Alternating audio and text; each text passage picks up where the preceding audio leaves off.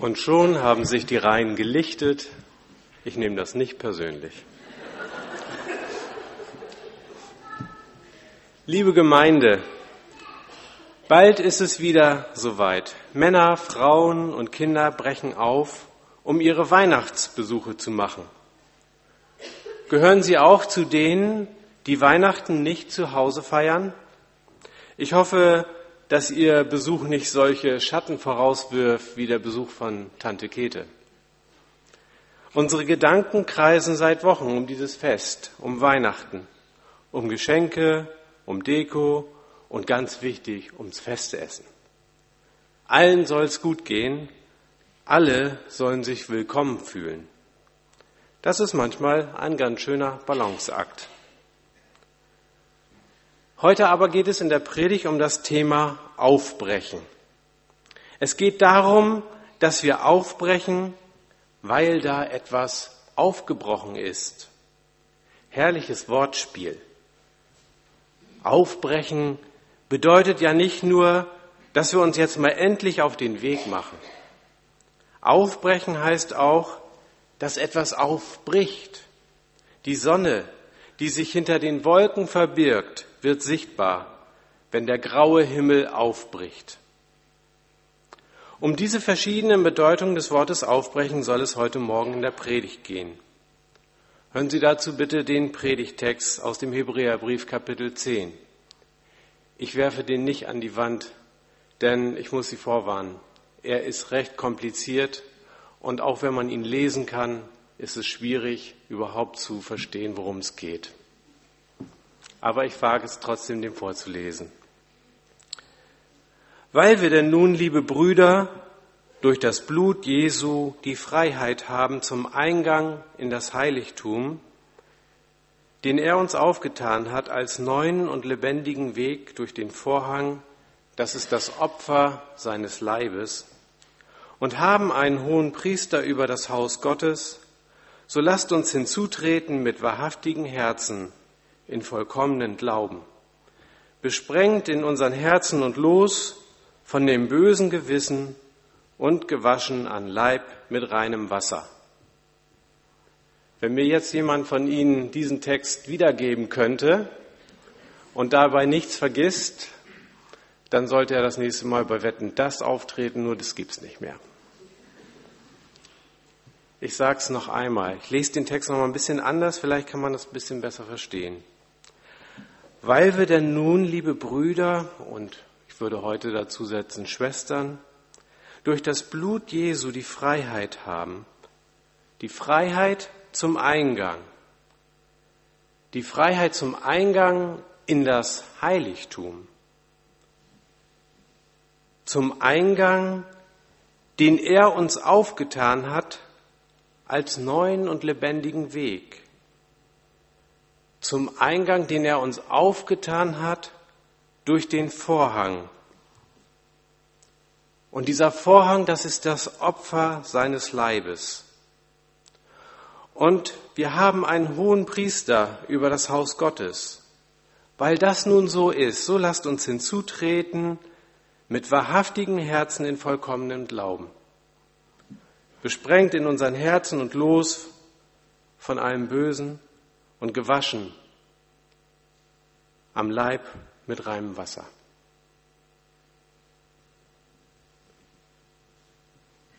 Vor kurzem musste ich am Hamburger Flughafen auf meinen Flieger warten. Ich gehe dann immer zu Lufthansa in die Lounge.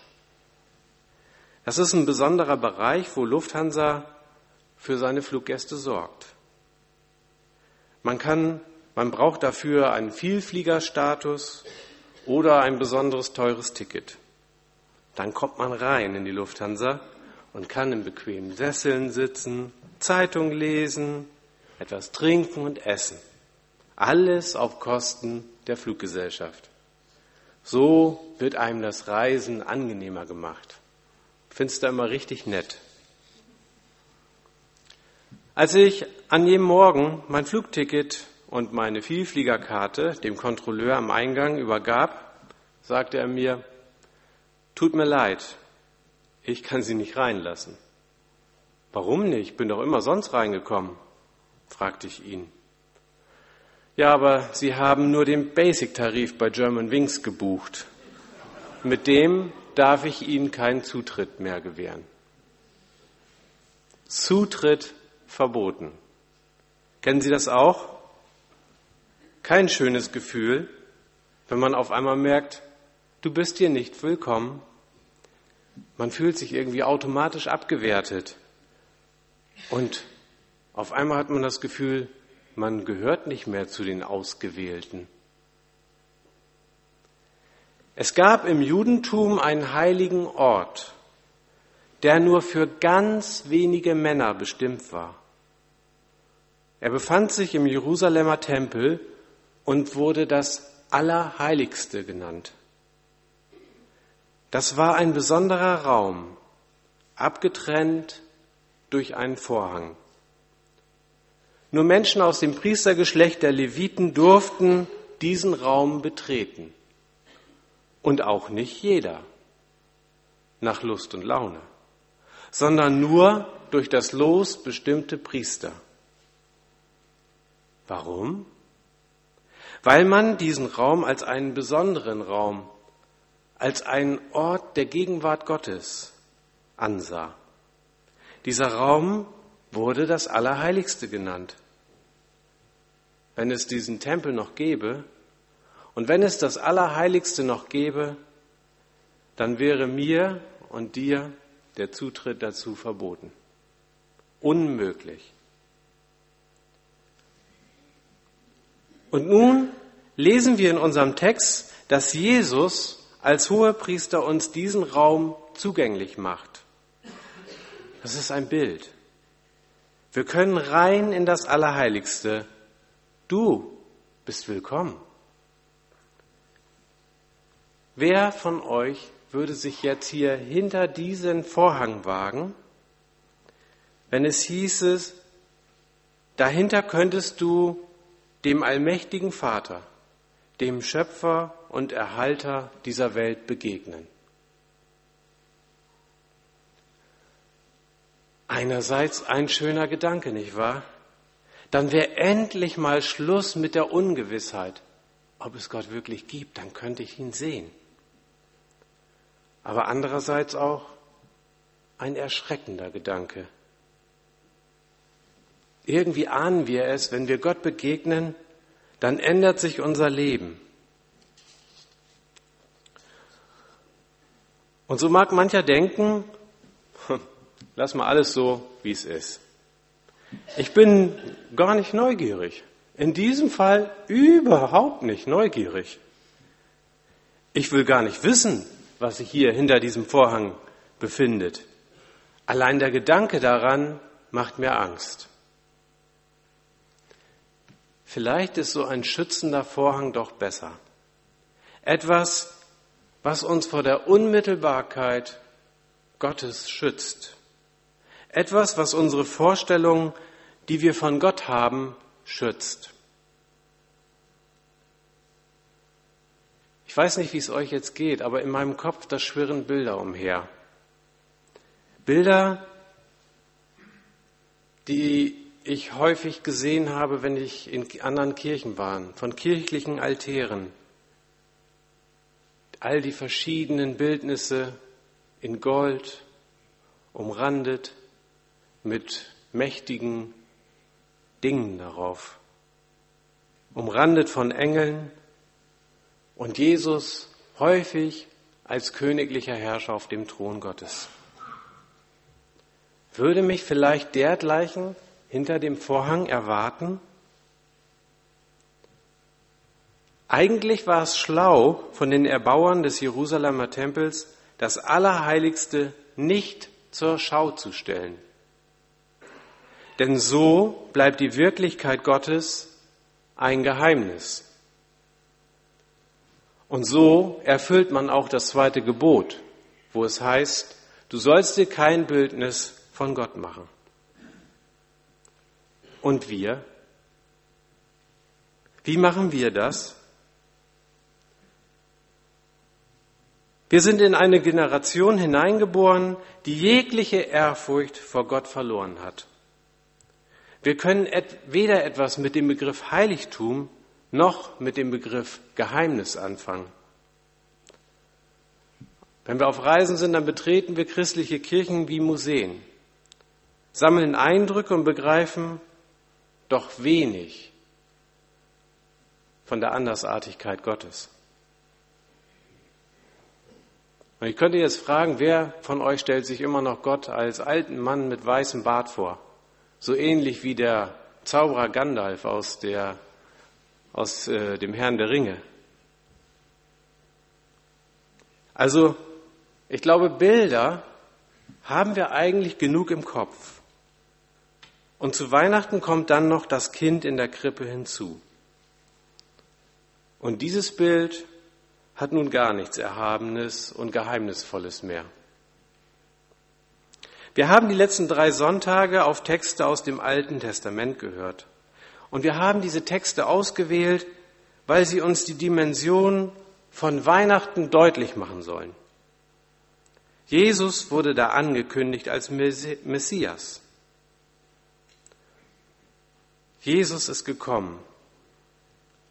Aber ich glaube, nichts und niemand hat damals auch nur geahnt, dass Jesus auf diese Art und Weise kommen würde, wie wir das zu Weihnachten feiern und hören. Jesus Christus ist in diese Welt gekommen. Er wurde als Mensch geboren und war doch Gottes Sohn. Er war niemand anderes als Gott selbst. Gott wohnte mitten unter uns. Er aß mit uns, er trank mit uns, er weinte mit uns und er freute sich mit uns. Er tröstete uns und er forderte uns immer wieder heraus. Er lehrte uns einen neuen Weg und er war ganz und gar nicht unnahbar, sondern er kam uns ganz, ganz nahe. Weil Gott sich entschieden hat, uns ganz nahe zu sein, deshalb gibt es für uns das Allerheiligste nicht mehr. Der trennende Vorhang ist zerrissen. Die Trennung von Gott wurde aufgebrochen. In der Passionsgeschichte lesen wir das, dass dieser Vorhang zerreißt, als Jesus am Kreuz für uns stirbt. Aber der Hebräerbrief, der spricht gar nicht von einem zerrissenen Vorhang. Er spricht nicht von einem zerrissenen Vorhang als einem Ereignis, das diese Welt verändert hat. Hört noch einmal hin. Wir haben die Freiheit zum Eingang in das Heiligtum, den er uns aufgetan hat, als neuen und lebendigen Weg durch den Vorhang, das ist durch das Opfer seines Leibes.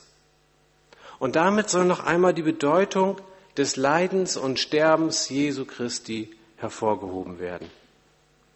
Weil er für unsere Schuld für unsere Fehler und für unser Versagen gestorben ist. Deshalb haben wir Zugang zum Heiligkeit, Heiligtum, Zugang zu Gott. Da ist nichts mehr, was uns trennt. Es gibt jetzt einen neuen und lebendigen Weg zu Gott. Und dennoch, hier in unserem Text ist der Vorhang noch vorhanden. Und dieser Vorhang, der symbolisiert, dass dahinter die Wirklichkeit Gottes beginnt. Und dieser Vorhang ist kein Gegenstand, so wie wir das hier sehen, sondern dieser Vorhang ist eine Tat. Er ist eine Liebestat. Er ist das Opfer der Menschwerdung Jesu Christi.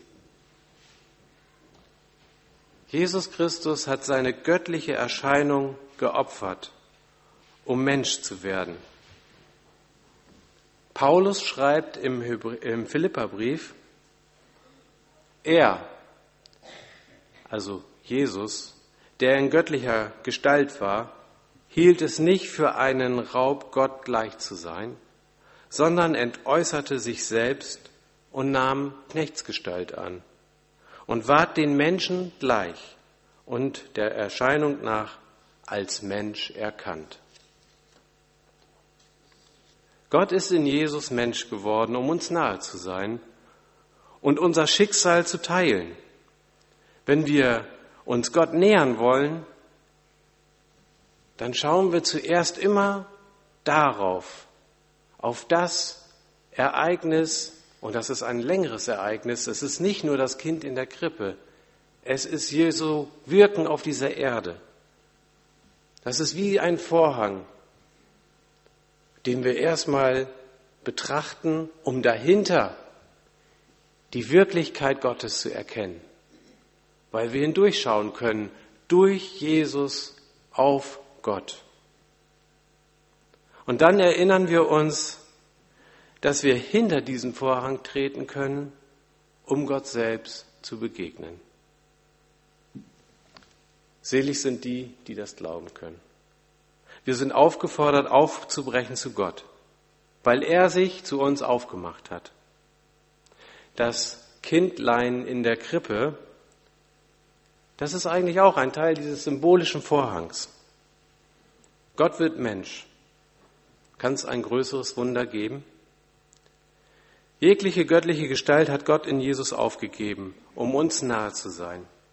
Er ist zu uns aufgebrochen, er ist in unsere Zeit eingebrochen, er hat die trennenden religiösen Regeln zerbrochen, um uns zu retten, um uns zu erlösen und uns den Weg zu Gott zu eröffnen. Gott hat den Weg freigemacht, nicht die Volksbanken. Es gibt keine Hindernisse mehr auf dem Weg zu ihm. Die trennende Schlucht wurde von Jesus zugeschoben. Man mag sich das gerne so vorstellen, wie wir das eben in dem Video gesehen hat, haben. Und nun lasst uns darauf antworten und zu ihm aufbrechen. Wir brechen im Advent auf, weil etwas aufgebrochen ist. Die Adventszeit soll uns motivieren, aufzubrechen und das Wunder der Menschwerdung Gottes zu feiern. Ich möchte euch am liebsten zurufen, gebt Gott dafür die Ehre. Betet Jesus dafür an.